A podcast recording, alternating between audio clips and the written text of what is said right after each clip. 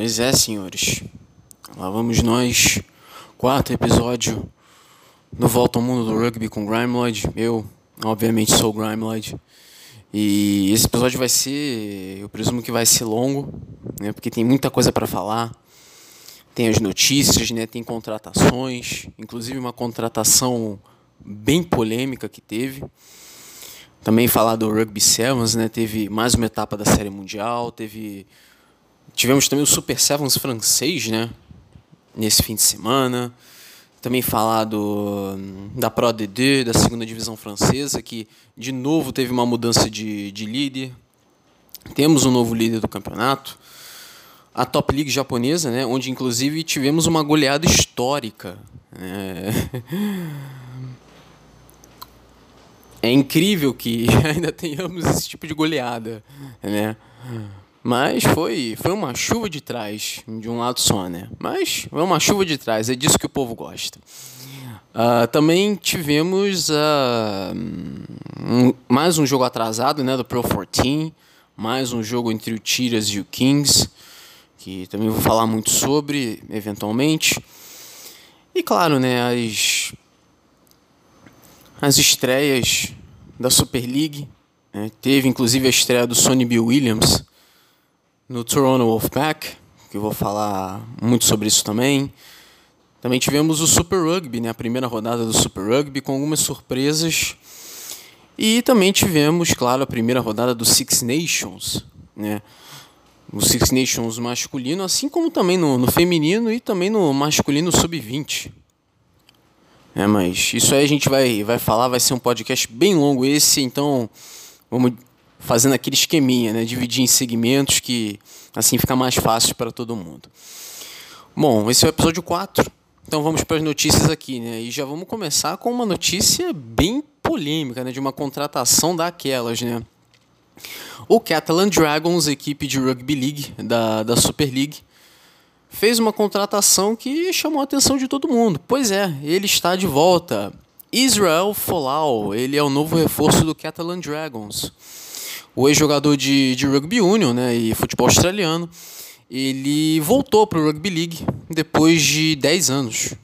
Né, o Israel Folau, que tem 30 anos de idade, ele assinou por um ano com o Catalan Dragons, equipe de Perpignan, da, da França, que disputa a Super League.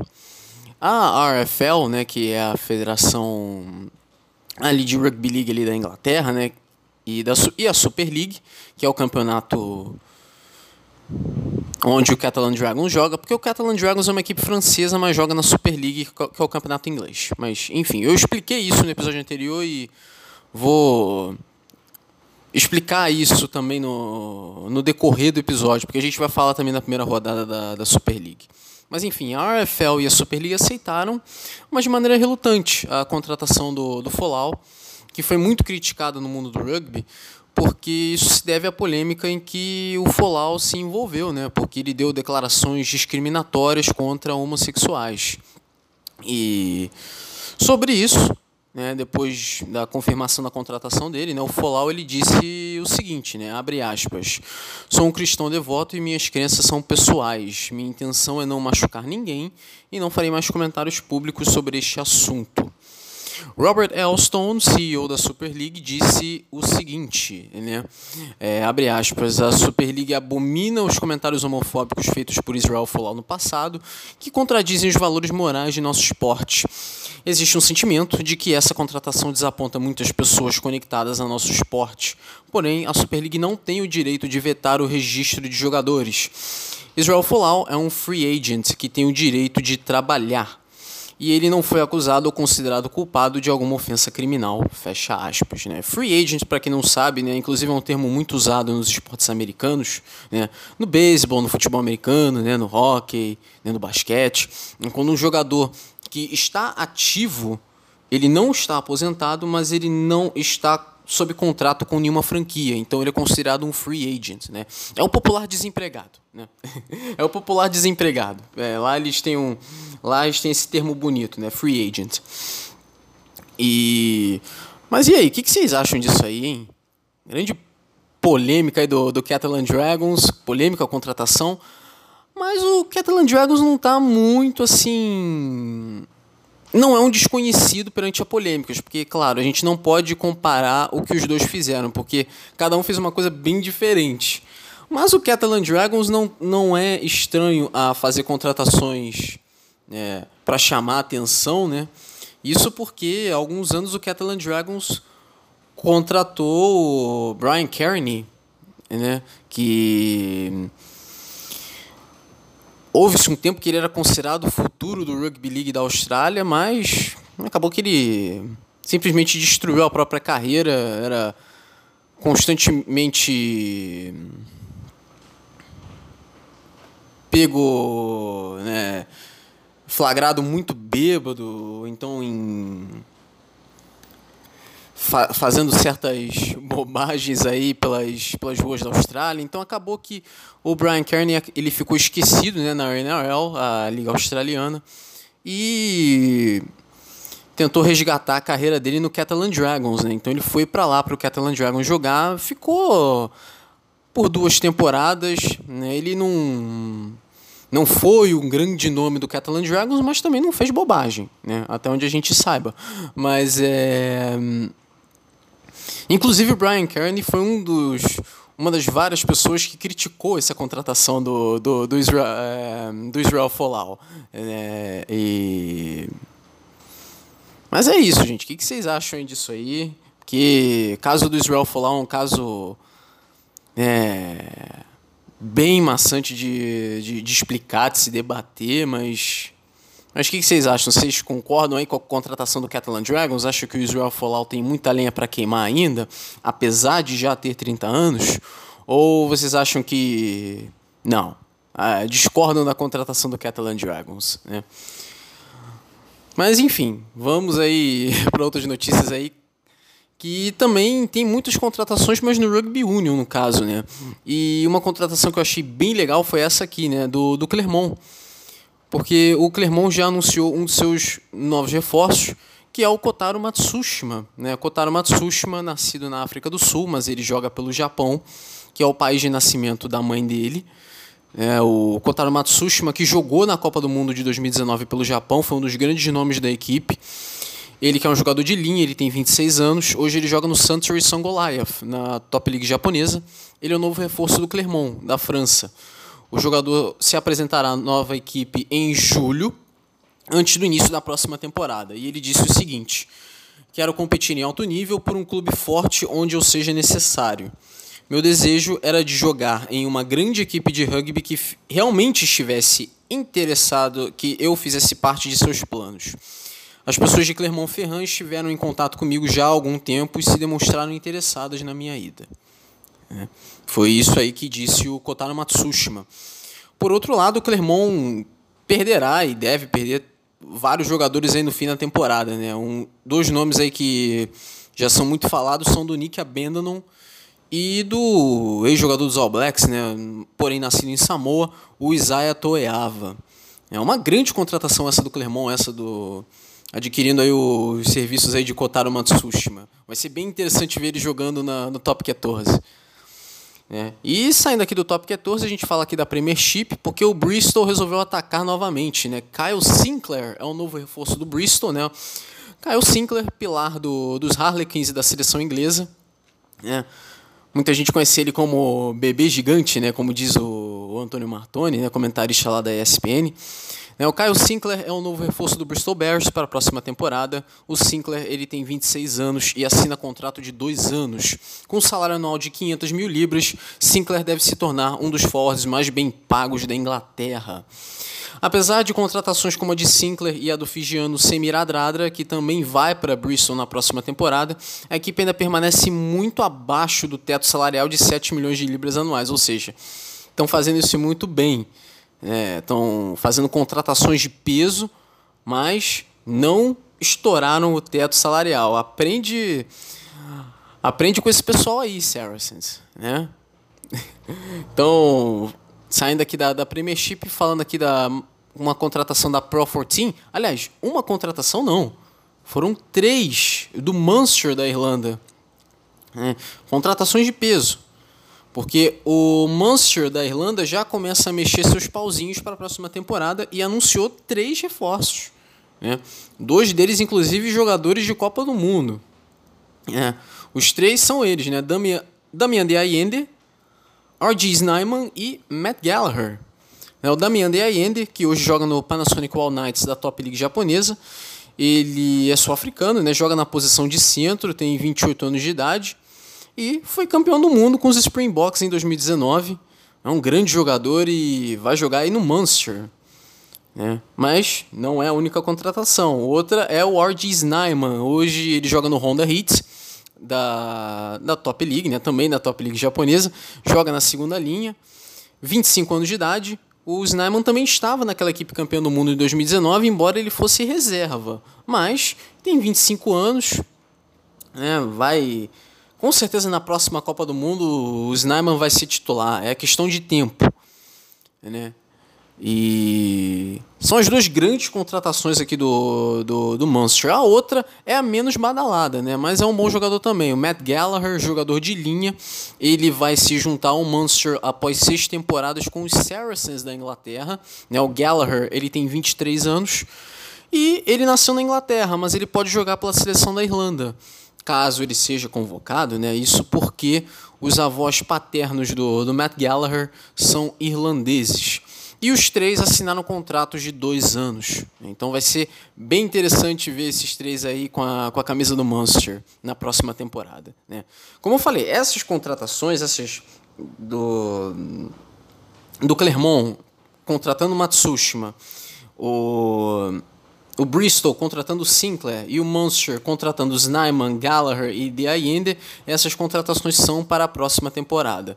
No caso do, do Catalan Dragons contratando o Israel Folau, aí já é para essa temporada mesmo. É só para reforçar aqui. Então, saindo aqui das notícias, vamos então para o Rugby Sevens, né? Tivemos etapa aí da Série Mundial de Rugby Sevens, etapa de Sydney na Austrália. Falando aí primeiro das, das mulheres, né, na categoria feminina. A Nova Zelândia, pela quarta vez em cinco etapas e pela quarta vez seguida, vence mais uma etapa da Série Mundial de Sevens.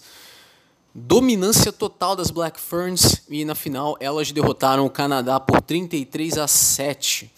E se você olhar a classificação, que eu vou falar daqui a pouco, você vai ver que é dominação total da, da Nova Zelândia, né, das Black Ferns, como elas são conhecidas.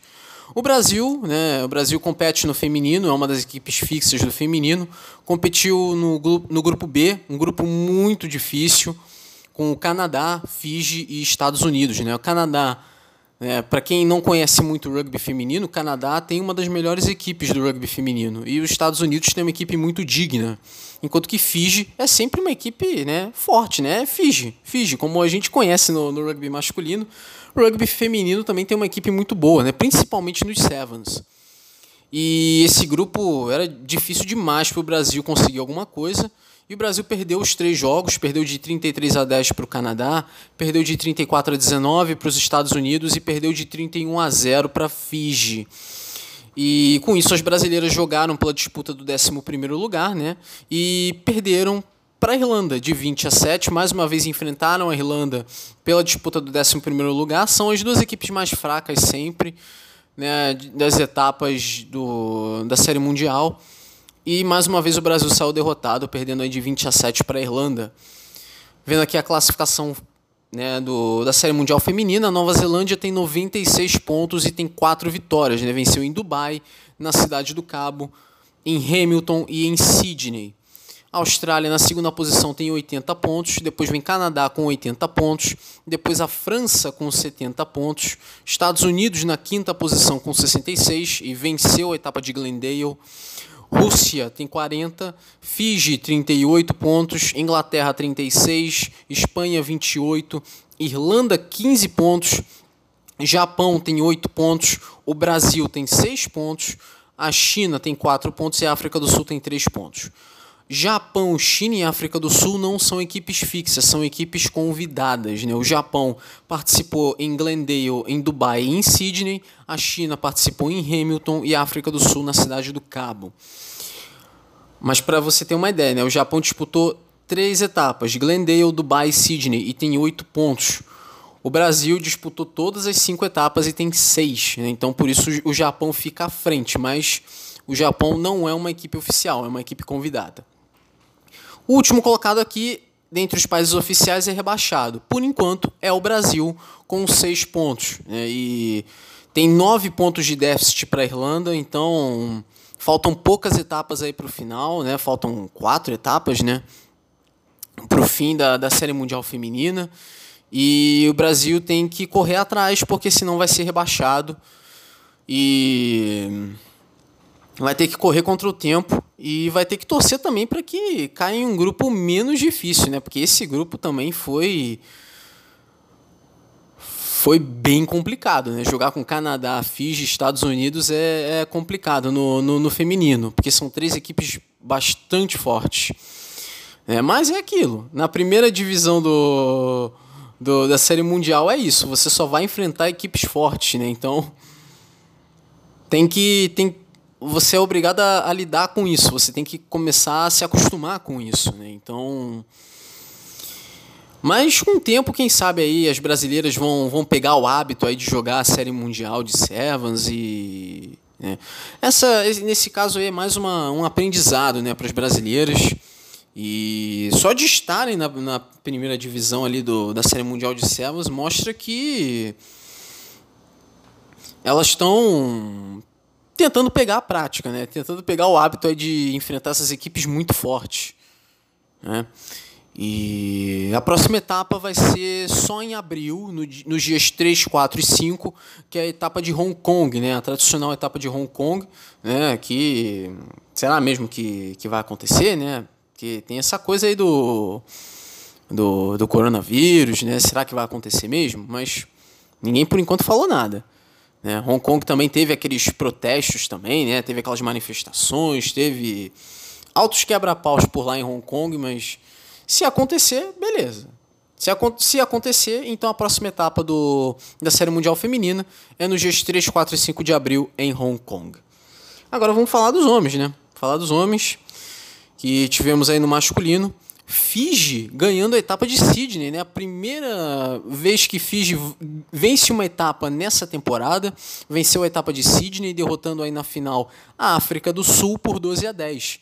E Fiji e África do Sul foram duas equipes que tiveram muitas decepções na etapa anterior, né? Em Hamilton, porque em Hamilton Fiji e a África do Sul caíram logo na fase de grupos e terminaram ter na terceira posição de seus respectivos grupos. Dessa vez se deram melhor aqui Fiji África do Sul e fizeram a final. Né? Fiji ganhou por 12 a 10. E a líder do campeonato é a Nova Zelândia. Só que a Nova Zelândia não chegou perto de, de ir para a final. Teve que disputar aí, né, o jogo, né, disputa pelo quinto lugar e derrotou a Austrália por 24 a 7. Então a Nova Zelândia, né, os All Blacks terminaram aí na quinta posição, enquanto que a Austrália terminou na, na sexta posição. Né? E eu não sei se alguns de vocês chegaram a notar isso, mas na madrugada de sexta para sábado, é porque a série mundial de Sevens ela é transmitida pelo Watch ESPN apenas. Mas na madrugada de sexta para sábado, a ESPN 2 chegou a transmitir alguns jogos. E eu cheguei a ver alguns jogos, né? Teve né, o jogo, por exemplo, Gales e Quênia, né? Teve a vitória de Gales, né? Que é a equipe mais fraca desse, desse Rugby Sevens, dessa série mundial masculina. Teve também Fiji enfrentando a Nova Zelândia. Fiji ganhou o jogo, né? Brincou com a Nova Zelândia naquele jogo. E também teve um jogo da Inglaterra também com a Irlanda. É... A SPN2 chegou a transmitir alguns jogos. Claro, no caso com a, com a narração original, né? Com a narração em inglês mas chegou a transmitir alguns jogos. Quem quem estava acordado aí por volta aí de 4, 5 da manhã, sabe sabe bem do que eu estou falando. Porque com certeza você deve ter visto também, caso estivesse com a TV ligada na ESPN2 naquela altura, né? Da madrugada, né? E a gente vai falar aqui da classificação. A Nova Zelândia tem 76 pontos, vitórias em, na Cidade do Cabo, e em Hamilton. A África do Sul tem 67 pontos, a África do Sul venceu em Dubai. Depois vem França com 56, Inglaterra 54, Fiji 53, Fiji venceu em Sydney, né? então o Fiji que estava lá atrás salta para a quinta posição e agora com 53 pontos. Estados Unidos na sexta posição com 47, Austrália com 47 também. Argentina tem 45, a Irlanda tem 33, o Canadá tem 33, o Quênia tem 26, a Escócia tem 25, Samoa tem 23, a Espanha tem 17, o Japão tem 9 e Gales também tem 9. O Japão não é uma equipe fixa, né? São 15 equipes fixas e o Japão ele é uma equipe convidada, mas é, a organização permitiu que o Japão disputasse todas as etapas como uma preparação para os Jogos Olímpicos, né, que vão acontecer em Tóquio, né, no Japão. E nos Jogos Olímpicos tem o Rugby Sevens. Então, para se preparar para o Rugby Sevens, o, o Japão disputa a Série Mundial de Sevens, mas não é uma equipe fixa. Né? E, portanto, os resultados aqui do Japão não necessariamente contam. Mas o Japão tem nove pontos, está na penúltima posição, à frente do país de Gales, que também tem nove pontos. Só que Gales é uma equipe fixa e está na última posição. Vale lembrar que o último colocado é rebaixado para World Rugby Sevens Challenger Series. Né? No caso, o agraciado, né, para não dizer o contrário, é o país de Gales. A próxima etapa vai ser a quinta etapa, a etapa de Los Angeles, nos Estados Unidos, nos dias 29 de fevereiro e 1 de março. Vai ser lá no final do mês, né? Barra início do mês de março. E vai ser a próxima etapa da, da Série Mundial de Sevens no masculino. Né? A partir de, de agora, a categoria masculina e a categoria feminina começam a se distanciar um pouquinho, né? Porque a feminina volta só em abril em Hong Kong, a masculina vai ter etapa em Los Angeles, também vai ter é, perto da etapa de Los Angeles também, depois, no caso, uma etapa em Vancouver, no Canadá. A etapa do Canadá no feminino vai ser para o final, mais para o final da temporada, né, em Langford, não em Vancouver. Né, então, a partir daí, agora, as, as séries mundiais de Sevens começam a se distanciar uma, uma da outra, né, vão para lugares diferentes. Né. E... Mas não acabamos aqui de falar sobre o Rugby Sevens. Tivemos no sábado, no dia 1 de fevereiro, o Super Sevens francês. Mas o que é o Super Sevens francês? É um campeonato de Rugby Sevens que reuniu 14 equipes, todas as 14 equipes do top 14, mais os Barbarians franceses e o Mônaco. E, no caso, um total de 16 equipes. Mas por que, que fizeram esse campeonato? Né? Em 2024, as Olimpíadas vão ser em Paris, né? na França. E para popularizar, né, eu imagino, né, o esporte o Rugby Sevens na França, eles fizeram esse, esse campeonato. Durou apenas um dia, né, 1 de fevereiro apenas, no sábado. Né, mas como é Rugby Sevens, então tranquilo. Rugby Sevens é um jogo muito rápido, então isso é uma coisa totalmente normal. O campeonato de Rugby Sevens durar um, dois dias, no máximo três e não muito mais que isso. E todos os jogos foram disputados na Paris La Défense Arena, né, em Paris, o estádio do Racing 92. A grande final reuniu justamente o Racing 92 e o Section Paloise, o Po. E quem venceu foi o Racing 92, né, de Paris. Venceu aí por 28 a 12. A terceira posição ficou com o Toulon, porque ganhou na, na disputa do terceiro lugar por 33 a 19, derrotando aí o Estado francês. Os barbários franceses terminaram em quinto lugar, ganharam de 19 a 5 ali na disputa do quinto lugar contra o Estado Rochelet, né, o La Rochelle. O Mônaco terminou na sétima posição, derrotando o Ajan por 35 a 18. E o agraciado, né, o último colocado, foi o Bayonne, porque no último jogo o Bayonne perdeu de 56 a 10 para o Toulouse, né? Que pancada, né? Vamos olhar aqui a classificação completa como ficou? Então, o primeiro colocado foi o Racing 92, depois o Section Paloise, né, o Po, terceira posição do Toulon, quarta posição do Estado francês, Quinta posição, os Barbários franceses. A sexta posição, o Estado Rochelet, o La Rochelle. Sétima posição, Mônaco. oitavo Agen, nono Montpellier, décimo Bordeaux-Bègles, décima primeira posição Clermont, depois Castres, Toulouse, Lyon, Brive e Bayonne. Né, todas aí as 16 equipes que disputaram aí o Super Sevens francês, que vai ter também, vai ter uma edição também é, em 2021, vai ter em 2022 também. É uma maneira também para popularizar o esporte, né, já que as Olimpíadas em 2024 vão ser em Paris, né, então uma maneira aí para popularizar ainda mais aí o, o, o esporte. Então faz essa competição. É, num, num, fim de semana que não tem rodada do, do, do Top 14. Então o pessoal aí aproveita também para saber um pouco mais aí do, do, do Rugby Sevens. Né? Bom, o, esse primeiro segmento aqui chegou no fim. Vamos começar o segundo segmento, né? Eu vou terminar aqui a gravação desse primeiro segmento e imediatamente começar o segundo. É aquilo, é é rapidinho. é rapidinho. Bom, começando aqui o segundo segmento. E vamos falar aqui da da Pro ADD, né? Pro ADD, campeonato aí da segunda divisão francesa. Tivemos a 19 rodada. Um, vamos falar aqui dos jogos aqui porque teve uma surpresa aqui, né, no em relação a um dos jogos, teve um jogo aqui com um resultado até surpreendente. Um não, dois. Né? Isso a gente vai, vai falar aqui. Né? Mas a rodada começou com o Biarritz, né? derrotando o Soyo Angulame por 20 a 8, jogo lá no Parque de Esportes da Aguilera, em Biarritz.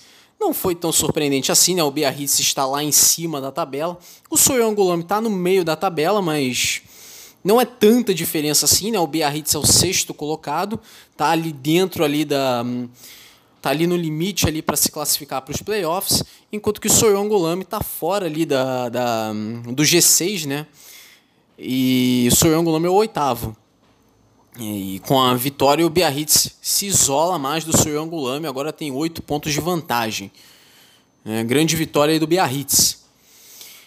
Mas o jogo seguinte eu achei bem surpreendente, né? Tivemos o Montauban enfrentando o Oyonnax, o jogo lá no estado de Sapiac, em Montauban. O Montauban ganhou esse jogo por 21 a 15. O Montauban, ele é o 12 colocado, né? Tem 36 pontos apenas. Mas o Oyonnax era o terceiro colocado. Agora já é o quarto, né? Tem 57 pontos, né? E não foi um bom resultado aqui para o Oyonnax, né? Perder ponto para uma equipe que está lá embaixo na tabela. Mas foi uma vitória bem surpreendente do, do Montauban, que isso é bom para o Montauban, porque ele vai se distanciando mais ainda da zona de rebaixamento. É. Tivemos também o Montemarçan enfrentando o Orillac lá no Stade Guy Boniface, em Montemarçan. Vitória do time da casa, né? Montemarçan venceu por 23 a 20 derrotando aí o Orillac. O Orillac ganhou ponto bônus defensivo porque perdeu por 3 pontos.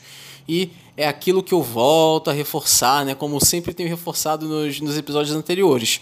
O ponto bônus na França é diferente. O ponto bônus defensivo, você ganha um ponto bônus defensivo se o seu time perder por até 5 pontos e não por 7, é por 5. E o Orillac perdeu por 3 pontos. Então, é tá ali na margem ali, por isso o Orillac ganhou ponto bônus defensivo. Outra equipe que ganhou ponto bônus defensivo foi o Juan Normandie. O Juan Normandie, jogando em casa, enfrentou o Bezier no Robert Yochon, em Juan, e perdeu o jogo, perdeu por 19 a 18. Boa vitória aqui do Bezier, que está no meio da tabela, mas procura aí também se distanciar da zona de rebaixamento. O Juan Normandie está na zona de rebaixamento e é o vice-lanterna, né? O Lanterna, o Valence Roman, também ganhou ponto bônus defensivo, porque enfrentou o Colomier, Colomier vice-líder do campeonato. Colomier venceu apenas por 18 a 17 o Valence Roman, é, no Jorge Pompidou em Valence. Vitória de 18 a 17 para o Colomier. Uma vitória até magra até para o Colomier. Né? O Colomier é o vice-líder do campeonato. O Valence Roman é o lanterna. O Valence Roman tem perdido vários jogos aí por uma por um saldo até grande. E mas conseguiu ao menos um ponto bônus aí defensivo a equipe do Valence Roman. Né? E mas o Valence Romão, Lanterna, tá sete pontos atrás aí do Juan Normandie, tá muito atrás e vai ter que correr aqui atrás do prejuízo para não ser rebaixado. Mas é, ao que parece, é questão de tempo até que o Valence Romão seja rebaixado. O que com certeza vai, vai ser confirmado antes do fim da temporada regular, né? antes da temporada aí de, de pontos corridos. É, outro jogo da rodada no Stade de la Rabine, em Vannes, tivemos o Vannes enfrentando o Provence e tivemos a vitória do Vannes por 16 a 6. É, boa vitória aqui do Vannes, derrotando o Provence. Enquanto isso, no Stade Aimé Giral, em Perpignan, o Perpignan enfrentou o Carcassonne e venceu com muita facilidade, 53 a 10. E o Perpignan conseguiu o ponto bônus ofensivo, porque marcou 7 tries, enquanto que o Carcassonne marcou 1. Portanto, a diferença aqui é de 6. Né? E é aquilo também. O ponto bônus ofensivo na França também é diferente. No mundo inteiro, o ponto bônus é quando o seu time marca 4 tries. Na França, é quando o seu time marca 3 tries a mais do que o seu oponente. E o Perpignan marcou 7 tries, o Carcassonne 1. Então foi uma diferença de 6 tries. Então tá dentro da margem o, o Perpignan. E com isso o Perpignan ganhou o ponto bônus ofensivo, que foi muito importante. Porque com esse resultado, o Perpignan volta para a liderança do, da Pro D2 né, e está empatado com o Colomier em número de pontos, né, 63 pontos mas esse ponto bônus ofensivo foi muito importante para o Perpignan, porque ele passa à frente do Colomier no critério de desempate. Mas é, você vai pensar, né? Mas o líder não era o Grenoble? O Grenoble não era o líder do campeonato? Era, mas não é mais. O Grenoble, no domingo, enfrentou o Nevers no estado pré-Fleury, em Nevers, e perdeu o jogo, né? Foi bem surpreendente, né? Apesar do Nevers estar entre os seis primeiros, o Nevers agora com esse resultado, né? Agora está entre os seis primeiros, porque o Nevers não estava necessariamente lá, mas agora está. É, o Nevers é o quinto colocado com 51 pontos, mas não se esperava que o Grenoble fosse para lá para Nevers e perdeu o jogo e perdeu. É, e o Grenoble não caiu só para a segunda posição, o Grenoble caiu para a terceira posição com essa derrota, o Nevers derrotou o Grenoble por 27 a 18. É, vamos ver aqui a classificação aqui. O líder do campeonato é o Perpignan com 63 pontos e o Colomier é o segundo com 63. Esses dois times se classificam, né, caso termine dessa maneira, esses dois times se classificariam para as semifinais. Né, e já estariam garantidos lá. O terceiro colocado é o Grenoble com 61 pontos. Depois vem o Oyonnax com 57. Na quinta posição, duas equipes com 51 pontos, o Nevers e o Biarritz. Essas quatro equipes vão para as quartas de final, onde lá elas se enfrentam. O terceiro contra o sexto, né? Que por enquanto são Grenoble e Biarritz. E o quarto contra o quinto, que por enquanto são Oyonnax e Nevers. Então essas um, equipes se enfrentariam nas quartas de final e os vencedores iriam para as semifinais, onde enfrentariam Perpignan e Colomiers, caso termine assim, né? Claro. É, e aí depois tem a final. Aí na final, o vencedor sobe direto pro, pro top 14, enquanto que o vice-campeão tem que disputar um playoff, né, contra uma, uma repescagem contra o vice-lanterna do top 14, o vencedor disputa a primeira divisão e o segundo disputa a o, o perdedor disputa a segunda divisão. Uh, olhando aqui o resto da classificação, o Vane tem 48 pontos, o Soyongulame tem 43, o Montemarçan tem 42, o Carcassonne tem 41 e um jogo a menos, o Bezier tem 39, o Montauban tem 36 e um jogo a menos, o Provence tem 32, também tem um jogo a menos. O Orillac tem 29 e ali na zona de rebaixamento, os dois últimos colocados são o Juan Normandie com 15, com 15, com 25 pontos. 15 é a posição do Juan Normandie, porque o Juan Normandie é o 15º. Mas o Juan Normandie tem 25 pontos. E na última posição, o Valence Roman tem 18 pontos, o Valence Roman tem um jogo a menos também. Né? Essas quatro equipes com jogo a menos, esses jogos vão ser realizados no dia 13 de março. Né? Montauban contra Provence e Carcassonne contra Valence Roman. A vigésima rodada vai acontecer não nessa semana que vai vir agora, na outra, né? Dia 13 de, de fevereiro, né? Numa sexta-feira, uh, perdão, numa quinta-feira, né? Na quinta-feira, porque a ProDD não costuma realizar jogos no sábado, então é quinta, sexta e domingo os jogos, né? Então, quinta-feira, dia 13 de fevereiro, às 4h45 da tarde, todos esses horários, horários de Brasília, então 4h45 da tarde, Grenoble e Perpignan no estado de Alpe em Grenoble. Esse é um jogo muito interessante aqui, porque é um confronto direto, né? O Perpignan é o líder do campeonato e o Grenoble é o terceiro. Esse jogo pode determinar aqui a liderança do campeonato. Isso, claro, dependendo do resultado do Colomier, que vai jogar mais para frente. Então, 13 de fevereiro, quinta-feira, 4h45 da tarde, Grenoble e Perpignan, no estado de Alpen, Grenoble. Na sexta-feira, no dia 14 de fevereiro, 4 horas da tarde, Oyonnax e Rouen Normandie, no estado de Charles-Marthon, em Oyonnax. O Béziers enfrenta o Aurillac no estado de Raoul Barrière, em Béziers. O Carcassonne enfrenta o Montemarçan no Albert Domecq. O Provence enfrenta o Montauban no estado Maurice Davy, em Aix-en-Provence. Em Aix-en-Provence, né? E o Soyo Angolame enfrenta o Valence Roman no estado de Shanxi, em Angolame.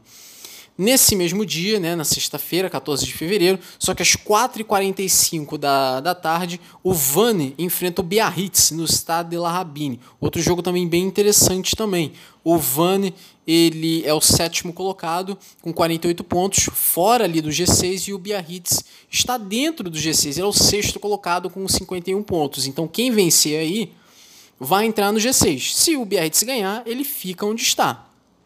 Se o Vani ganhar, ele entra no G6. Então vai ser bem interessante esse jogo aqui também.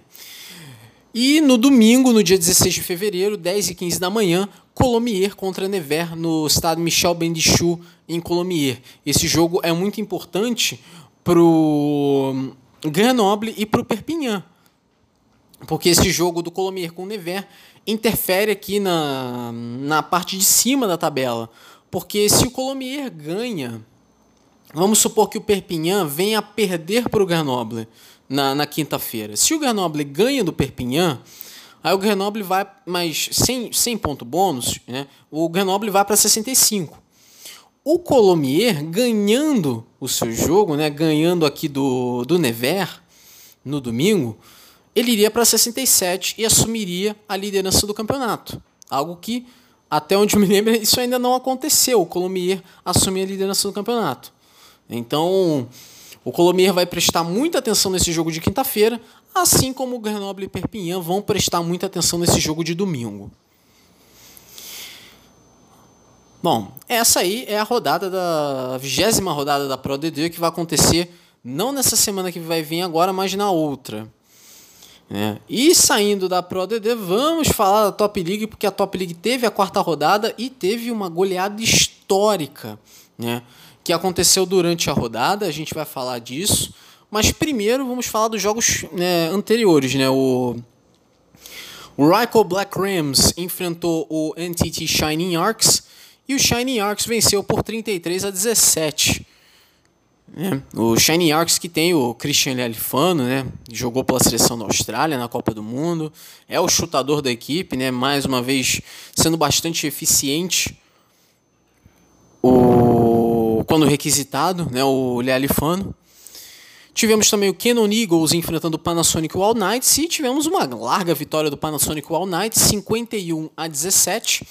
E um detalhe, apesar dessa larga vitória, os All Knights eles jogaram com um jogador a menos desde os 3 minutos de jogo, porque o hooker da equipe, o Atsushi Sakate, foi expulso.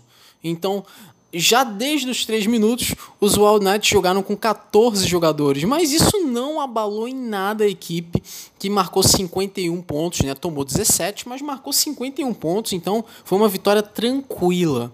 Inclusive, um desses trajes do Panasonic Wild Knights foi do Damian de Allende. Como eu já falei, o Damian de Allende, ele vai se despedir do Panasonic Wild Knights, ele vai jogar no Munster, mas isso é na próxima temporada, ou seja, essa temporada do, da Top League, ele vai jogar até o final pelo, pelo Panasonic All Knights. E agora a gente fala do jogo que teve a maior goleada, né? Não foi O jogo entre Kobe Steelers e Red Hurricanes. Esse jogo não foi um jogo de rugby, isso foi uma sessão de espancamento. Né? Porque o primeiro tempo desse jogo já terminou 40 a 0. O primeiro tempo, o Kobe Steelers já havia ganho o primeiro tempo por 40 a 0. Sabe quando é que terminou o jogo?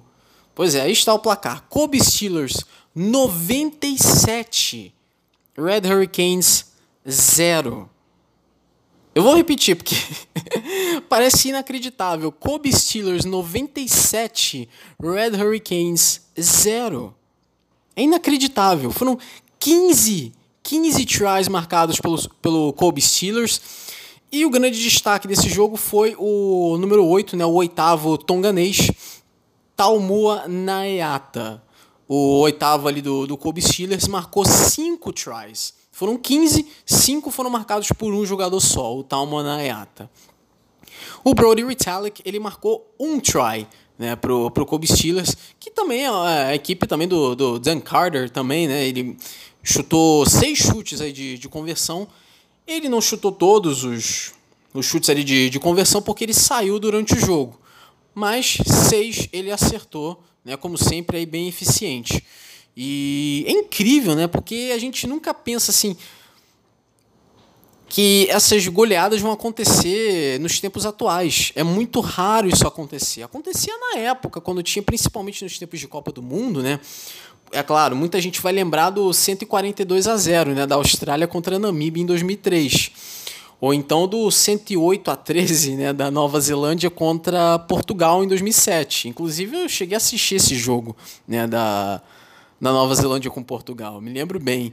E mas você pensa, nossa, essas goleadas não vão mais acontecer porque as equipes estão, estão melhorando o nível, né? Cada vez mais. Essas goleadas são muito raras de acontecer. Mas acontecem, pelo visto, né? Porque foi um massacre, foi, foi uma sessão de espancamento, literalmente, né? Foi 97 a 0. Né? É uma coisa que a gente não vê com, com frequência. Né? E foi uma goleada daquelas. Né? Enfim, vamos seguir aqui com a rodada aqui. O Munakata Sanix enfrentou o Kubota Spears e perdeu feio também, né? 34 a 0. Desses 34 pontos, 14 foram marcados pelo Bernard Foley. Bernard Foley, australiano, né? Joga no Kubota Spears, marcou 14 dos 34 pontos. E um desses cinco desses pontos, no caso, foram um try, mas os outros foram em chute, né? Porque ele é o chutador da equipe também, né? E um dos um outro try do Kubuto Spears foi marcado pelo Duane Vermeulen, né? Duane Vermeulen que joga pela seleção da África do Sul, né? jogou a Copa do Mundo. Né? Ele joga no Kubuto Spears e ele marcou um dos tries da equipe, né? 34 a 0 contra o Munakata Sanix. Também tivemos aí um jogo também com placar muito alto também, o Toyota Verblitz derrotando o Honda Hits por 58 a 29. Deve ter sido bem legal esse jogo. É um placar muito alto, né? Muitos pontos, muitos tries. É sempre muito bom. É disso que o povo gosta. uh, também tivemos outro placar também bem alto também, né? O Mitsubishi Dynaboars enfrentando o Toshiba Brave Lupus. O Toshiba Brave Lupus venceu, né? 45 a 26, também outro placar alto. Também tivemos o Suntory Sangoliath enfrentando o Neck Green Rockets, vitória do Sangoliath por 40 a 14. Matt Guitor, que é o chutador do Sangoliath, marcou 10 pontos para o Sangoliath, né, todos em chutes de conversão. Um dos tries do Sangoliath foi do Kotaro Matsushima, né, que eu já falei dele. Ele que vai para o Clermont da França da próxima temporada. E nessa temporada ele joga pelo Suntory Sangoliath até o final da temporada. E na próxima ele vai para a França, vai jogar lá no Clermont. E tivemos também o Rhino Red Dolphins enfrentando o Yamaha Júbilo, vitória do Yamaha Júbilo por 48 a 19. Vamos olhar aqui a classificação, porque antes de falar da classificação, quero deixar claro aqui uma coisa. É muito difícil você procurar coisas da Top League, você achar coisas da Top League, né? E é muito difícil, principalmente, você achar a classificação, porque as fontes. É, tem fontes aí que põem uma classificação. Aí outra fonte põe uma classificação um pouco diferente. Né? Mas a certa, a classificação certa aqui é a que eu vou falar agora. o líder é o Panasonic Wild Knights com 19 pontos. O Kobe Steelers é o segundo com 18. O Toshiba Brave Lupus é o terceiro com 18. Depois vem o Yamaha Júbilo com 14. O Kubota Spears com 13. O Toyota Verblitz com 11. O Suntory Sun Goliath com 11 o NTT Shining Arcs com 10, o Munakata Sunix com 10, o Canon Eagles com 9, o Honda Heat com 6, o Rhino Red Dolphins com 4, o Ryko Black Rams com 4, o Red Hurricanes com 4 pontos e nas últimas posições ali, duas equipes com um ponto, né? o NEC Green Rockets e o Mitsubishi Dynaboars, essas duas equipes têm um ponto apenas. Né? É bem complicado você achar a classificação da, da Top League é porque algumas classificações, inclusive, te induzem ao erro. Mas só para deixar isso bem claro mesmo, a classificação é essa que eu acabei de falar. E a próxima rodada também não vai acontecer nessa semana, vai acontecer na outra. Né? Começa no dia 14 de fevereiro, na sexta-feira, todos os horários, horários de Brasília. Então vamos lá, 14 de fevereiro, sexta-feira, Canon Eagles e Honda Heat, Red Hurricanes contra Yamaha Júbilo. Esses dois jogos às 11h30 da noite. No dia 15 de fevereiro, já no sábado, 1 hora da manhã, Kobe Steelers e Ryko Black Rams, NTT Shiny Arcs e Munakata Sunix. 2 horas da manhã, Suntory Sun Goliath e Toyota Verblitz, Panasonic Wild Knights e Toshiba Brave Lupus. No dia 16 de fevereiro, no domingo, 1 da manhã, Mitsubishi Dynaboars e NEC Green Rockets Kubota Spears contra Rhino Red Dolphins. Beleza, então agora vamos falar da Pro 14, mais um jogo atrasado. Agora não a Pro 14 não tem mais jogos atrasados, né? Tá todo mundo com 10 jogos. Né? então, porque tivemos esse jogo no sábado, né? O Tiras enfrentando o Kings e se você escutou o episódio anterior, você vai lembrar bem, assim, espero, que no jogo anterior em Port Elizabeth, na casa dos Kings, o time da casa dificultou muito para o Tiras, mas o Tiras conseguiu a vitória no finalzinho do jogo. É, foi um jogo muito apertado, mas a vitória foi dos Tiras.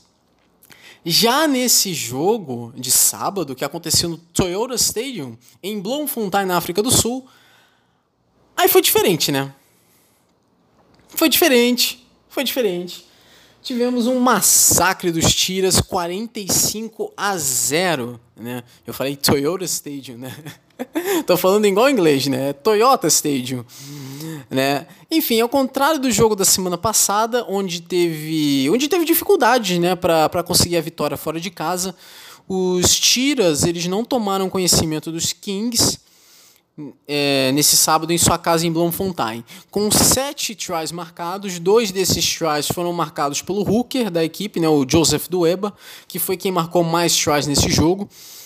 O time da casa não teve dificuldades e eles despacharam o Kings 45 a 0. Foi um jogo bem tranquilo para os Tiras, é, derrotando aí facilmente o saco de pancadas oficial do Pro 14, que é o Kings, né? E vamos aqui para a classificação. A Conferência A você tem o Leinster da Irlanda com 47 pontos, 10 jogos e 10 vitórias, por sinal. O Ulster da Irlanda do Norte tem 36 pontos. Os Tiras da África do Sul tem 31. O Glasgow Warriors tem 24. O Glasgow Warriors da Escócia. Os Dragons de Gales tem 18. O Zebre da Itália tem 14. E o Ospreys uh, de Gales tem 9 pontos, é o lanterna da Conferência A. Na Conferência B, o Edimburgo da Escócia tem 34 pontos, o Scarlets de Gales tem 31, o Munster da Irlanda tem 30, o Connacht também da Irlanda tem 25, o Cardiff Blues de Gales tem 24, o Benetton da Itália tem 23 e o Kings da África do Sul tem 7 pontos. O primeiro colocado de cada conferência se classifica para as semifinais, que por enquanto são o Leicester e o Edimburgo. Enquanto que o segundo e o terceiro colocados das duas conferências se enfrentam nas quartas de final. Aí é Conferência A contra a Conferência B. Então, caso terminasse agora, seria Ulster contra Munster e Scarlets contra Tiras. Né? E, e o, os vencedores desses jogos é, jogam as semifinais contra as equipes já classificadas lá nas semifinais, que por enquanto são o Leicester e o Edimburgo. É, agora, falar aqui da, da, zona de classificação aqui para Champions Cup e para Challenge Cup, que isso aqui é meio complicado de explicar, mas enfim. Só para lembrar, os times sul-africanos, né, o Tiras e o Kings, eles não são elegíveis para disputar a Challenge ou a Champions Cup porque não são equipes europeias, são equipes africanas. Né? Então não podem né, disputar vaga aqui por Challenge Cup ou Champions Cup. Mas enfim, os três primeiros de cada conferência se classificam para a Champions Cup, que por enquanto são Leinster, Ulster, Glasgow Warriors, Edimburgo, Scarlets e Munster. Por enquanto são essas seis.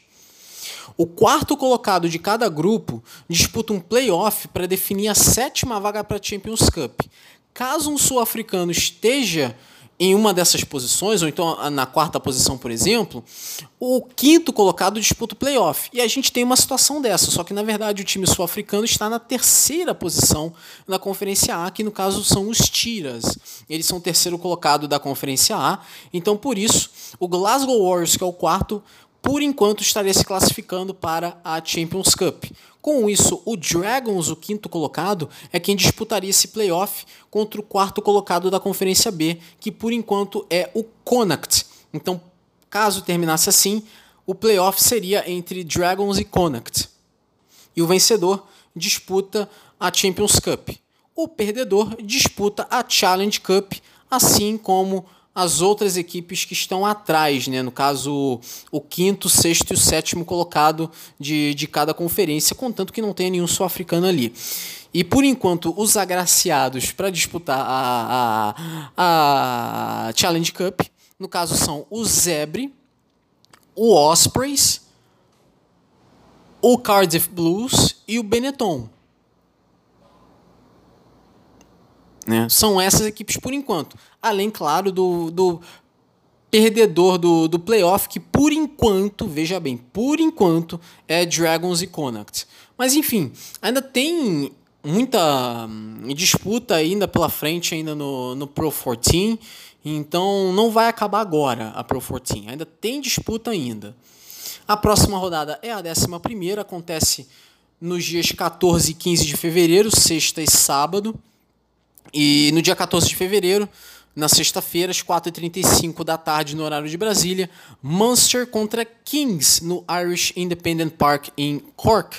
E com certeza vamos ver é uma vitória do Munster contra o saco de pancadas oficial aí do Pro 14, que é o Kings da África do Sul. Mas é aquilo, né? Nunca se sabe. Também no mesmo dia, né, 14 de fevereiro, e no mesmo horário, 4h35 da tarde, o Glasgow Warriors enfrenta o Zebre no Scotstown Stadium em Glasgow, né, na casa do Glasgow Warriors. No dia 15 de fevereiro, no sábado, 11h30 da manhã, Leinster contra Tiras no RDS Arena em Dublin. Meio-dia, Scarlets e Edimburgo no Parque Scarlets em Lanelli. Esse jogo é muito interessante aqui porque pode definir a liderança do, da Conferência B. O Edimburgo é o líder com 34 pontos e o Scarlets tem 31, é o vice-líder da Conferência B. Então, um confronto direto aqui para ver quem vai para a liderança. Quem vencer assume a liderança. Né? O empate favorece o Edimburgo. Então, se terminar empatado, então o Edimburgo termina na liderança a rodada. Né? Termina na liderança da Conferência B. Às 2h15, Ospreys contra Ulster no Liberty Stadium em Swansea, no País de Gales. 4h35 da tarde são dois jogos. Connacht e Cardiff Blues no, no Galway Sports Ground, né? ali em Galway, né? em Connacht. E o Dragons enfrenta o Benetton no Rodney Parade em Newport, no País de Gales. Beleza? Então, termina aqui o segundo segmento. E no terceiro segmento a gente vai falar aqui da, da Super League, né? a estreia da Super League, campeonato de Rugby League lá da Inglaterra. Também falar da estreia do Super Rugby também, que teve algumas surpresas. E também, claro, da estreia também do Six Nations, né? campeonato que inclusive você acompanha na tela da ESPN 2.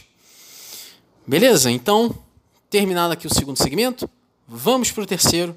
E a partir daí é o, é o último segmento e aí a gente vai encerrar aí depois do, do, do terceiro segmento. Valeu? Bom, começamos aqui o terceiro segmento e vamos começar aqui pela Super League, né? Super League, campeonato inglês de Rugby League. Começou nesse fim de semana, tivemos jogos bem interessantes aqui é, e algumas estreias também. O primeiro jogo foi, eu diria que foi o jogo mais apertado, né? Foi Wigan Warriors contra Warrington Wolves, duas equipes muito rivais, né? E sempre aquele jogo muito tenso. E não foi diferente aqui, foi um jogo bem equilibrado e que tivemos a vitória do Wigan Warriors, vencendo por 16 a 10. O jogo foi lá no DW Stadium, em Wigan, né, na casa dos Warriors. Né? Inclusive o Wigan Warriors, que inclusive já tem outro técnico, né, mas um ex-técnico do, do Wigan Warriors, né, o Sean Wayne, que ficou nos Warriors por vários anos, foi confirmado hoje, inclusive, como técnico da seleção inglesa de Rugby League.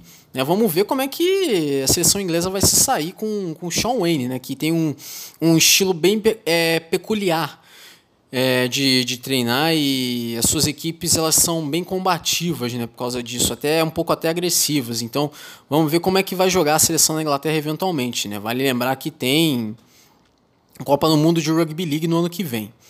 E enfim, mas voltando aqui à Super League aqui, grande vitória aqui do, do Wigan Warriors, começando bem aqui a, a Super League. Foi uma vitória apertada, 16 a 10 contra os Warrington Wolves, mas começou vencendo e é isso que importa. Aí seguimos para os outros jogos e aí tivemos jogos mais tranquilos né, para as equipes vencedoras, principalmente para o St. Helens. O St. Helens é o atual campeão da Super League e estreou com uma vitória tranquila contra o Salford Red Devils, que foi basicamente um, um tirateima da grande final do ano passado. Né? A grande final, todos os anos, é disputada em outubro no Old Trafford, né? o estádio do Manchester United, né? time de futebol, e o St. Helens venceu o Salford Red Devils naquela grande final. Nesse jogo agora, na, na primeira rodada dessa nova temporada da Super League, uma vitória tranquila do St. Helens, 48 a 8 no Totally Wicked Stadium, né, que é o, o estádio do St. Helens, que é o nome de uma cidade, né, em, lá em Merseyside, ali perto ali de Liverpool, né? E o time da casa se deu bem, né? 48 a 8, grande vitória do St. Helens, os jogadores muito bem, é, jogando muito bem. É, o Alex Walmsley, por exemplo, marcou dois tries nesse jogo. Jogando muito bem o St. Helens, então tá mostrando, a equipe tá mostrando que não perdeu em nada, né? Não perdeu a não perdeu o hábito, não perdeu o costume de conseguir vitórias muito importantes, né? E aqui não foi diferente. Né? Grande vitória do St. Helens. Tivemos também o Hull Kingston Rovers, né, o Hull KR, enfrentando o Wakefield Trinity Wildcats, jogo no Craven Park em Kingston upon Hull né, que o estádio do Hull Kingston Rovers, e o time da casa venceu 30 a 12, grande vitória aqui do Hull Kingston Rovers, que começa bem. Né? E é uma das equipes que com certeza deve disputar aí pelo. Né, deve. É uma das equipes que vai tentar fugir do rebaixamento e começa bem. Né? É uma das equipes mais fracas, mas é aquilo, nunca se sabe. Né? Pode ser que o Hulk KR né, pode ir para terminar lá na frente, né? Ou então terminar ali no meio da tabela, mas não é uma equipe que consegue chegar tão longe assim. Já chegou longe algumas vezes, mas isso já tem um certo tempo.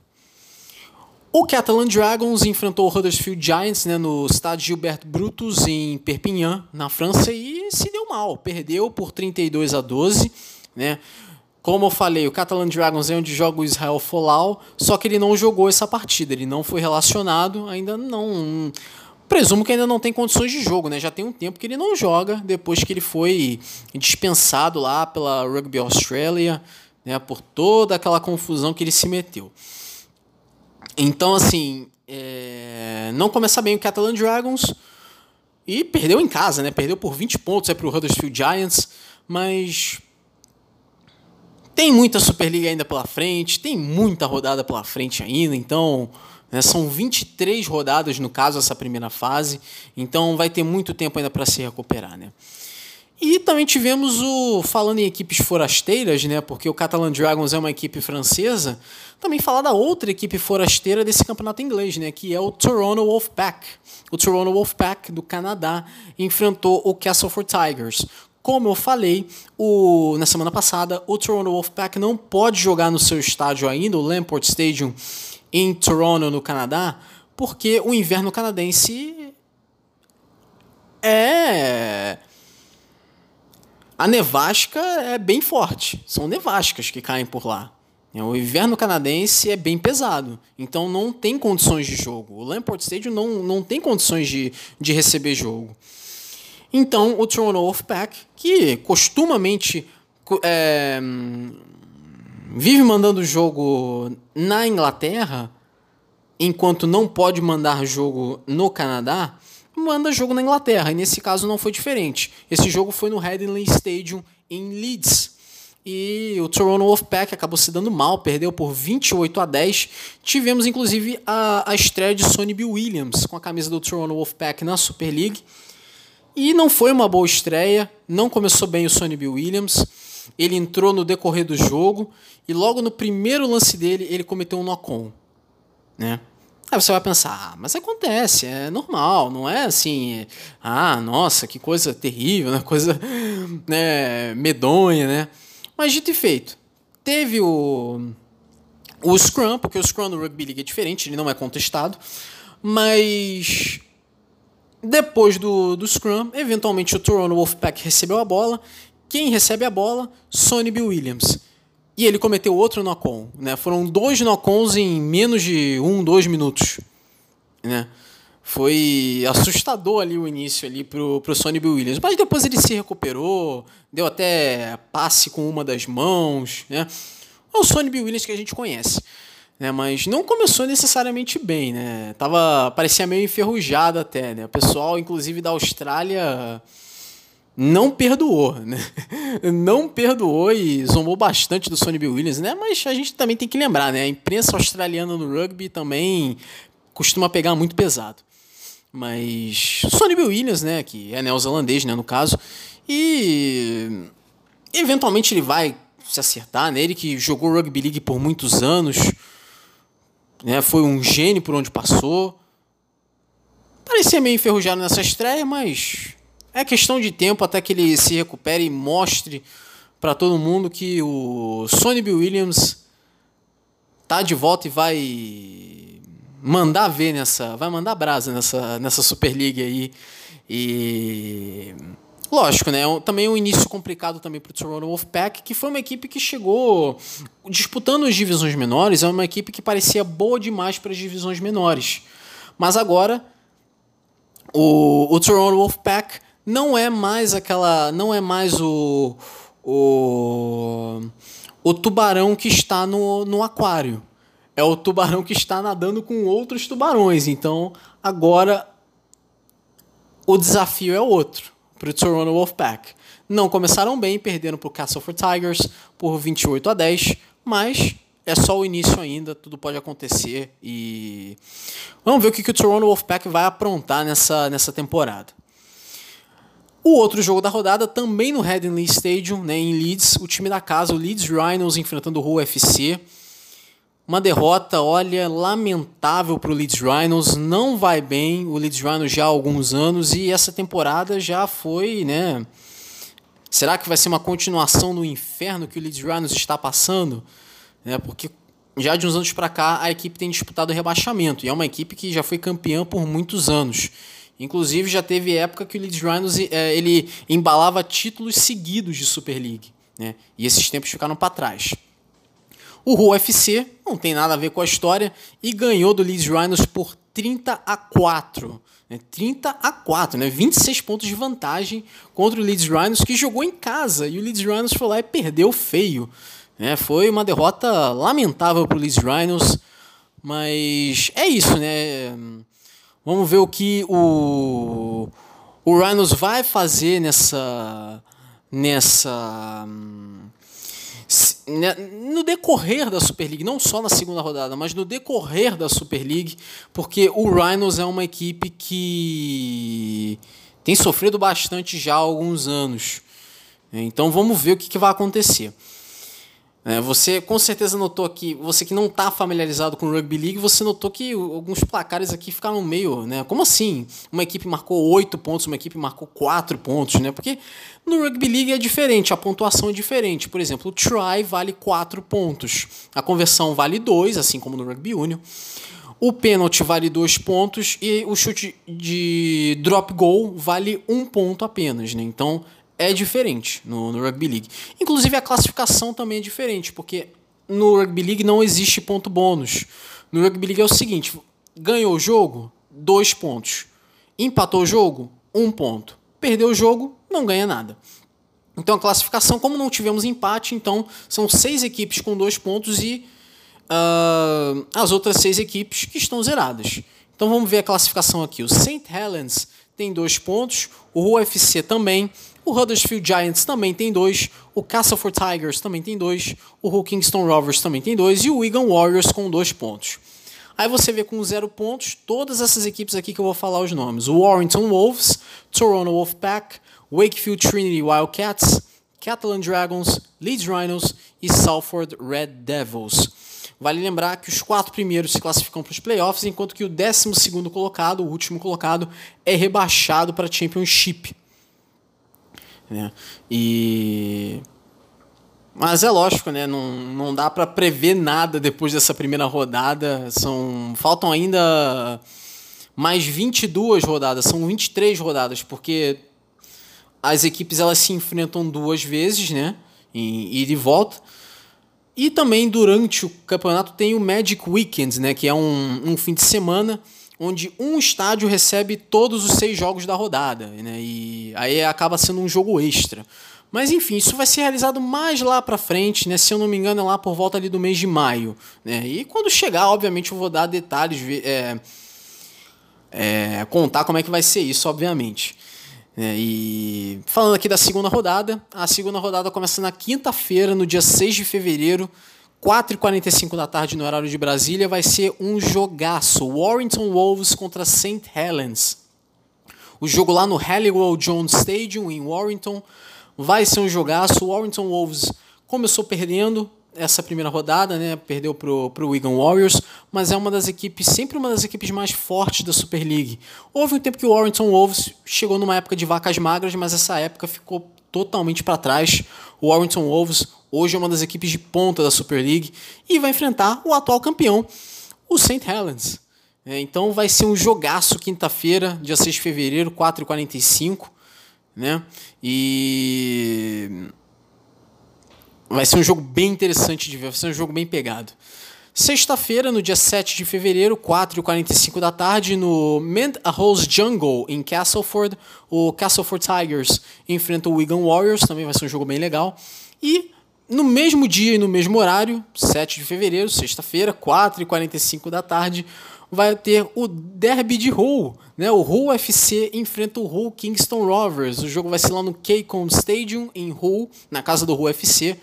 E essa rivalidade de rua é bem interessante, porque ela é uma das menos faladas, né? Porque o pessoal se lembra, quando fala em rivalidade, o pessoal se lembra, na Super League, o pessoal se lembra de Wigan Warriors contra Warrington Wolves, St. Helens contra Wigan Warriors, né? Ou então na época que o Leeds Rhinos tinha uma relevância maior, Leeds Rhinos enfrentando o Wigan Warriors, ou então o Leeds Rhinos enfrentando o St. Helens, né?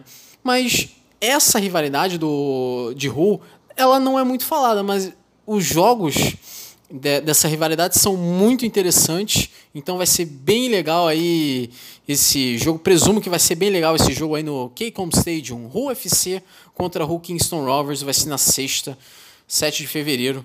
4h45 da tarde. No sábado, 8 de fevereiro, vamos ter Salford Red Devils contra Toronto Wolfpack.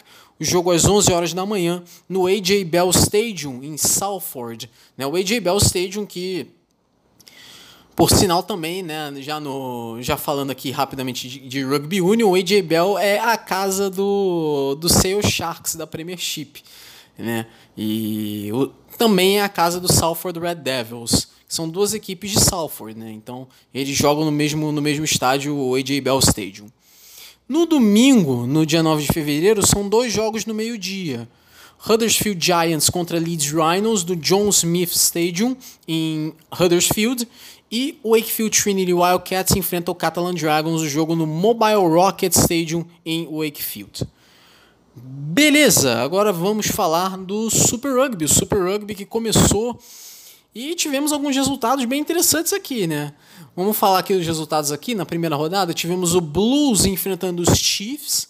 O Blues começou ganhando esse jogo, mas depois viu o Chiefs reagir e o Chiefs ganhou por 37 a 29. O Chiefs agora que tem um novo técnico, né, que é o Warren Gatland. Warren Gatland, que foi técnico de, do País de Gales por muitos anos. E estreia com vitória no Super, no Super Rugby o, o Warren Gatland. Tivemos também Brumbies 27, Reds 24, né, o jogo entre as duas equipes australianas. Tivemos também o, o jogo entre duas equipes sul-africanas, né, o Sharks e o Bulls. A vitória foi do Sharks por 23 a 15. Jogou melhor o Sharks, né? E aí a gente vai falar da, de uma surpresa né, dessa rodada, o Sunwolves derrotando o Rebels por 36 a 27. O Sunwolves, que é a equipe japonesa, que vai se despedir do Super Rugby depois dessa temporada, estreou ganhando dos Rebels por 36 a 27. Uma vitória muito interessante aqui da equipe japonesa. Né? A equipe japonesa, o Sunwolves, costuma ganhar um, dois jogos por temporada, mas vamos, vamos ver aqui o que vai acontecer, porque essa é a última temporada do São Wolves. Então eu imagino que, como eles não têm nada mais a perder, vão ser uma pedra no sapato até maior para as outras equipes nessa temporada do que foi nas outras. Né? Eu imagino que talvez isso aconteça, ou então aconteça o que sempre tem acontecido. O São Wolves ganha um, dois jogos e perde todos os outros. Né? Também pode acontecer isso. Mas eu achei bem interessante aqui essa vitória do Sunwolves contra o Rebels, né? Eu digo que o Rebels é a equipe mais fraca ali dentre as australianas, mas ainda assim, ainda assim, é uma vitória muito importante aqui do, do Sunwolves e já começa já começa mal aqui o Rebels, né?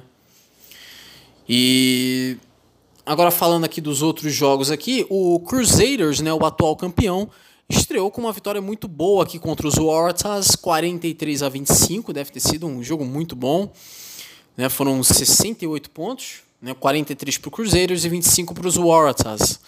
E começa bem aqui a sua jornada de defesa do título, né? o Crusaders da Nova Zelândia. Os Stormers da África do Sul enfrentou o Hurricanes da Nova Zelândia e ganhou de 27 a 0, né? Isso também achei bem surpreendente, porque apesar dos Stormers ter uma das melhores equipes aqui no papel né, do, do Super Rugby, o Hurricanes também tem uma equipe muito boa, mas o Hurricanes jogou muito mal essa partida. Foi uma atuação lamentável dos Hurricanes. É, o Ardi Saveia e o Jordi Barrett não jogaram essa partida, não foram nem relacionados. E fica a pergunta, né? Será que foi um acidente de percurso ou será que a equipe precisa realmente desses dois para dar a liga? Será que é isso? Porque o TJ Perenera jogou, mas é, foi inclusive capitão da equipe, mas olhando aqui né, opiniões de pessoas né, pelas redes sociais, o TJ Perenera ele foi muito criticado, né, porque hum, essas pessoas não veem o TJ Perenera como um bom líder, né, como um bom capitão. E não foi uma boa partida para os Hurricanes, deixaram muito a desejar, perderam aí por 27 a 0 para os Stormers, né? E os Stormers também tem uma grande equipe, né? Tem vários bons jogadores aí, tem o, o Franz Malherbe, tem o Cia Colice, tem o Peter Steff do Toit, é, tem o Herschel Yantis também. Então, é uma equipe com ótimos jogadores também, mas é surpreendente o placar porque era para ter sido um jogo mais apertado, mas não foi. 27 a 0 não é jogo apertado.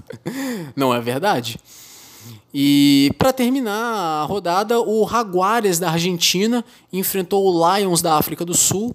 E eu também achei até surpreendente essa vitória do, do Jaguares, porque foi uma vitória de 38 a 8. Foi uma vitória muito alta do Jaguares por 30 pontos de vantagem, 38 a 8. O Jaguares tem uma boa equipe, o Jaguares, inclusive, é o atual vice-campeão do, do Super Rugby, mas o Lions é uma equipe que recentemente tem aparecido com, com certa frequência na fase final do Super Rugby, inclusive disputou três finais de Super Rugby, perdeu as três, mas tem aparecido nas fases finais do Super Rugby. Mas alguma coisa não deu certo ali pro, pro lado ali dos Lions e eles perderam feio, perdendo de 38 a 8. E não começa bem o Lions nessa temporada aí do, do Super Rugby. Vamos olhar a, a, classificação, porque são três conferências. A conferência australiana tem os quatro times australianos, além do Sunwolves do Japão. O líder é o Sunwolves do Japão, com quatro pontos. Depois vem Brumbies com quatro pontos. Reds com um ponto. Rebels com zero. E o Waratahs também com zero. A Conferência Neozelandesa reúne cinco times da Nova Zelândia. É a única conferência que reúne times do mesmo país. O Crusaders tem cinco pontos, o Chiefs tem quatro pontos, o Highlanders tem zero, o Blues tem zero e o Hurricanes tem zero. O Highlanders não jogou essa primeira rodada porque são 15 equipes, né? Então sempre vai ter uma que vai folgar, sempre vai ter uma que não vai jogar no, no respectivo fim de semana. E nessa primeira rodada, a equipe que folgou foi o Highlanders na Nova Zelândia, mas o Highlanders vai voltar, é, vai jogar aí essa segunda rodada e, no caso, vai fazer a sua estreia. A gente vai falar daqui a pouquinho aí dessa segunda rodada. Na Conferência Sul-Africana, reúne os quatro times sul-africanos mais o Jaguares da Argentina. Né? E o Jaguares é o líder com cinco pontos. O Stormers também tem cinco. O Sharks tem quatro. O Bulls tem zero. E o Lions também tem zero. Vamos falar aqui da segunda rodada. Na sexta-feira, 7 de fevereiro, 3 e 5 da manhã, no horário de Brasília, Highlanders e Sharks. 5 e 15, Brumbies e Rebels. Sábado, 8 de fevereiro, 3 e 5, Chiefs e Crusaders. 5 e 15, Waratahs e Blues. 10 e 5, Lions e Reds. Meio-dia e 15, Stormers e Bulls. E 8 horas da noite, Jaguares e Hurricanes. Né? Quem vai folgar nessa rodada vai ser o Sun Wolves do Japão. Beleza? Agora vamos falar do Six Nations aqui. Antes de falar do Six Nations masculino, falar aqui rapidamente do, do, do outro lado do Six Nations, né? o Six Nations feminino teve a sua primeira rodada, né? A Inglaterra derrotando a França por 19 a 13, a Irlanda derrotando a Escócia por 18 a 14 e a Itália derrotando o País de Gales por 19 a 15. A classificação: Inglaterra tem 4 pontos, Itália também tem 4, assim como a Irlanda. E com um ponto, País de Gales, Escócia e França. Né, na segunda rodada, no sábado, no dia 8 de fevereiro, às 5 da tarde no horário de Brasília, França e Itália no Stade Beaublanc, em Limoges, e no domingo, no dia 9 de fevereiro, 9 e 10 da manhã, Escócia e Inglaterra no Scottstown Stadium em Glasgow. E às 10 da manhã, Irlanda e País de Gales no Energia Park em Dublin. É, vale lembrar que aqui no Six Nations feminino as favoritas são Inglaterra, França e correndo muito por fora a Itália e a Irlanda. E o País de Gales também. Enquanto que geralmente a Escócia costuma ser o saco de pancadas aqui no feminino. É. Vamos olhar aqui agora no sub-20 masculino. Na primeira rodada, a Irlanda venceu a Escócia por 38 a 26. O País de Gales perdeu para a Itália por 17 a 7, isso foi uma surpresa. Enquanto que a França perdeu para a Inglaterra por 29 a 24. A Irlanda tem 5 pontos, assim como a Inglaterra. A Itália tem 4 pontos, França e Escócia têm 1 um ponto e o País de Gales está zerado. É, foi uma vitória até surpreendente da Itália contra o País de Gales, porque isso não é normal, né? A Itália no rugby masculino não tem uma, uma grande equipe. Disputa os Six Nations, mas é sempre o elo mais fraco. E não foi isso que aconteceu nesse jogo aqui do, do Sub-20.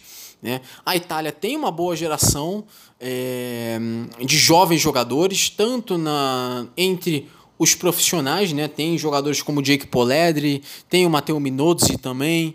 E tem bons jogadores também no sub-20 e quem sabe a Itália não começa a melhorar, né? Quem sabe numa Copa de 2023, quem sabe a Itália não vai disputar aí uma tem mais chances aí de disputar o mata-mata, conseguir finalmente sair da primeira fase. Quem sabe, né? Mas isso aí vai ser lá para 2023, tem muito chão pela frente ainda. E a segunda rodada do sub-20 todos os jogos na sexta-feira, no dia 7 de fevereiro. França e Itália, 4 da tarde, no estado Maurice Davy, em Aix-en-Provence. Irlanda e País de Gales, 4 e 15 da tarde, no Irish Independent Park, em Cork. E Escócia e Inglaterra, às 4 e meia, no Myerside, em Edimburgo. Beleza, agora vamos para o masculino, né, que é o que todo mundo está acompanhando lá na tela da ESPN 2. E você viu todas as três partidas, né? País de Gales derrotando a Itália por 42 a 0, né? Itália, né? Tá bem no sub, começou bem no sub-20 masculino, mas começou mal no dentre os adultos, né? Ah, o primeiro tempo teve a vitória do País de Gales já por 21 a 0 e já no segundo tempo o País de Gales marcou mais de 21 pontos, inclusive marcou ponto bônus, né? Porque marcou 5 tries. E a Itália, apesar de ter perdido esse jogo por 42 a 0, a Itália não necessariamente jogou mal, mas é a Itália que todo mundo conhece. Por outro lado, foi uma equipe muito combativa. Foi uma equipe muito combativa que. Né, o Matteo Minozzi não jogou nada nessa partida, e achei ele muito apagado, mas a equipe parecia bem mais combativa, mas cansou muito no final e foi levando ponto atrás de ponto até que chegou a 42 a 0. Então, quem olha esse placar pensa: nossa, a Itália foi saco de pancadas, né? Não é, não deve nem ter chegado perto de fazer alguma coisa. Não necessariamente. A Itália até tentou alguma coisa, mas não conseguiu. Tentou buscar o try no primeiro tempo, jogou melhor no primeiro tempo, mas no segundo tempo cansou, não conseguiu manter e o País de Gales foi lá e ganhou com 42 a 0, ganhou com autoridade. A Irlanda enfrentou a Escócia e no primeiro tempo a gente já viu que seria um jogo muito complicado para a Irlanda. Foi 10 a 6 o jogo no primeiro tempo. E no segundo tempo, 19 a 12 para a Irlanda. É... Eu achei surpreendente. A Escócia não vem bem já há alguns anos. Né? E teve toda essa polêmica agora envolvendo o Finn Russell, porque o Finn Russell foi dispensado da equipe. Porque o Finn Russell tinha sido convocado, mas aí de repente. Né, é a comissão técnica liberou os jogadores para eles, né? Vão beber, mas tipo, podem, podem beber, mas vão beber com moderação, né? Voltem para cá daqui a dois dias para treinar. Então, beleza.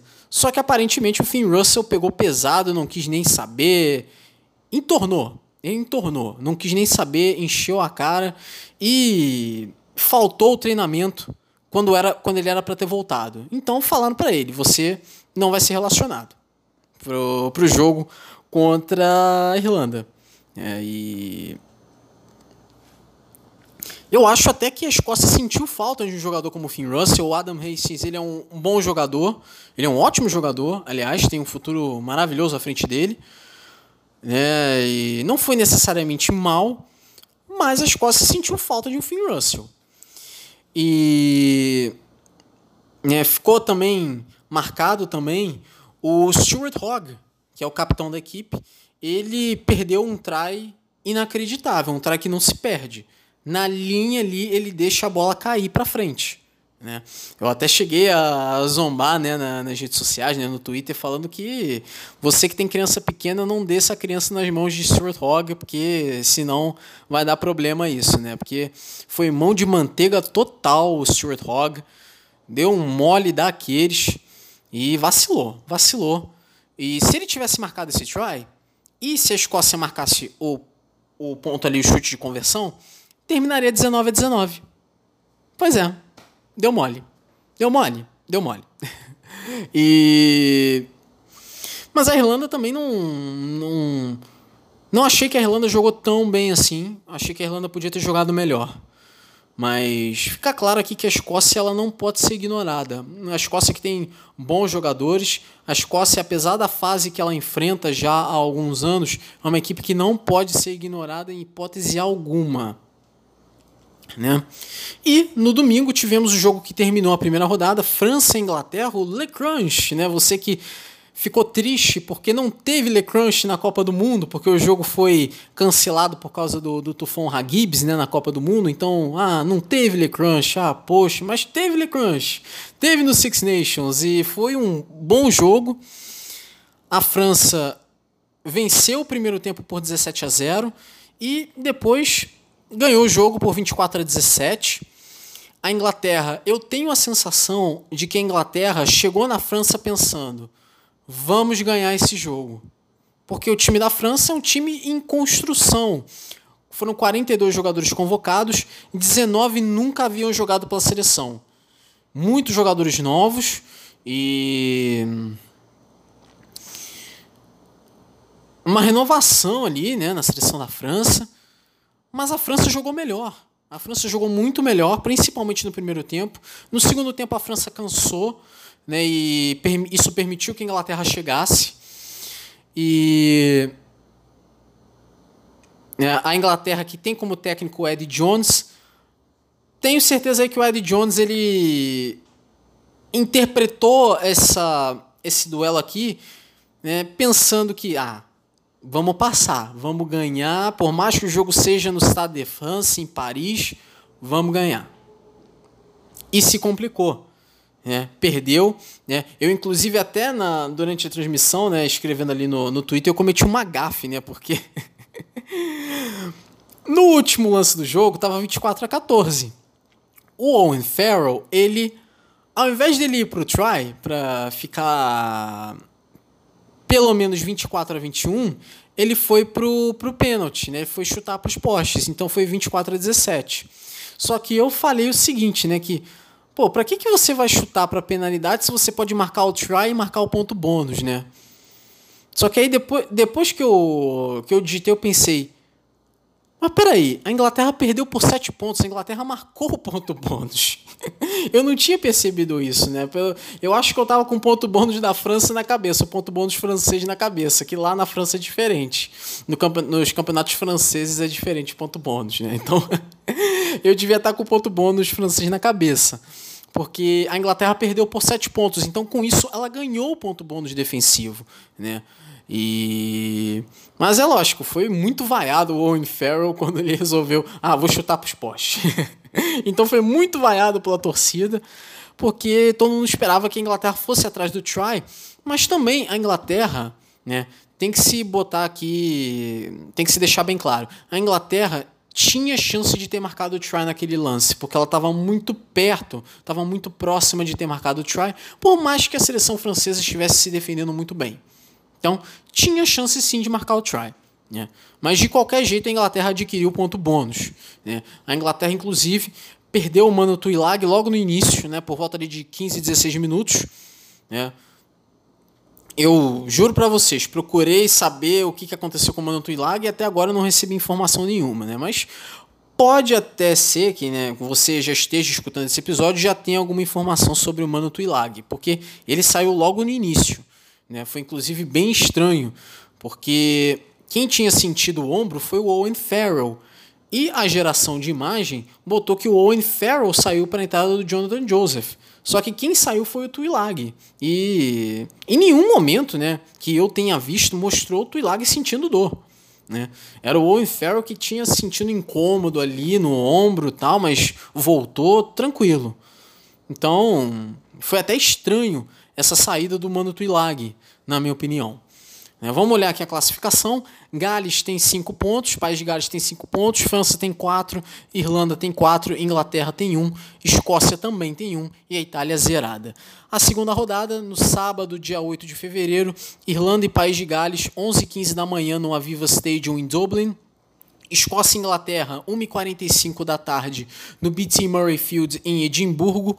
E no domingo, 9 de fevereiro, meio-dia, no Stade de France, em Paris, França e Itália. E todos esses jogos, eu, assim como foi a primeira rodada, a primeira rodada, todos os jogos foram transmitidos pela ESPN2. Também presumo, né? Todos os jogos vão ser transmitidos pela ESPN2, né? A não ser que haja um, um motivo de força maior que possa impedir isso, mas tomara que não. E é isso, né? Acabou. Acabou. Acabou. Acabou o, o, quarto episódio, né? Do Volta ao Mundo do Rugby com Grimeloid. É, espero que vocês tenham gostado. É, e obrigado também, né? O pessoal tem mandado muita mensagem né, de apoio aí. Muita gente gostando do Volta ao Mundo do Rugby com Grimeloid. Espero que continuem gostando. E é isso, né? É isso. Né? Já parou de chover, chegou até a chover agora, né? Mas estava chovendo fraquinho, então parece que parou. Ontem choveu muito. É, achei melhor até não gravar porque talvez o barulho da chuva, porque foi caiu um temporal aqui ontem, então pensei que não, talvez o barulho da chuva vai atrapalhar um pouco, então pensei, não, vou gravar, vou gravar na segunda-feira, né? Então, resolvi gravar agora. Né? Agora já são 1 e 6 da manhã, né, de terça-feira. E é isso, né? O episódio 5. Esse episódio 4 foi bem grande, mas o episódio 5 ele não vai ser muito grande, não. Ele vai ter pouca coisa. É, vai ter, obviamente, as notícias né, do, do rugby, além de. Né, a, a Pro DD e a Top League não voltam nesse fim de semana, voltam no outro fim de semana. Então vai ter. Esse episódio vai ter a Super League, vai ter o Super Rugby, vai ter o Six Nations e vai ter a estreia da Major League Rugby, né? O campeonato americano vai para mais uma temporada. Eu até poderia falar aqui da Major League Rugby, mas esse episódio já está bem grande. Então vou deixar para falar na semana que vem mesmo, que vamos ter mais tempo para falar de mais coisa. E é isso. É isso. O episódio termina aqui. Espero que tenha gostado e onde você pode me encontrar nas redes sociais, no Twitter, arroba Grimeloid, e no, no Instagram, The Grimeloid, T-H-E-G-R-I-M-E-L-O-I-D. Beleza? Beleza, então. Até a próxima, até semana que vem. E espero que goste desse episódio do Volta ao Mundo do Rugby do Grime. Volta ao Mundo do Rugby com Grime Lloyd.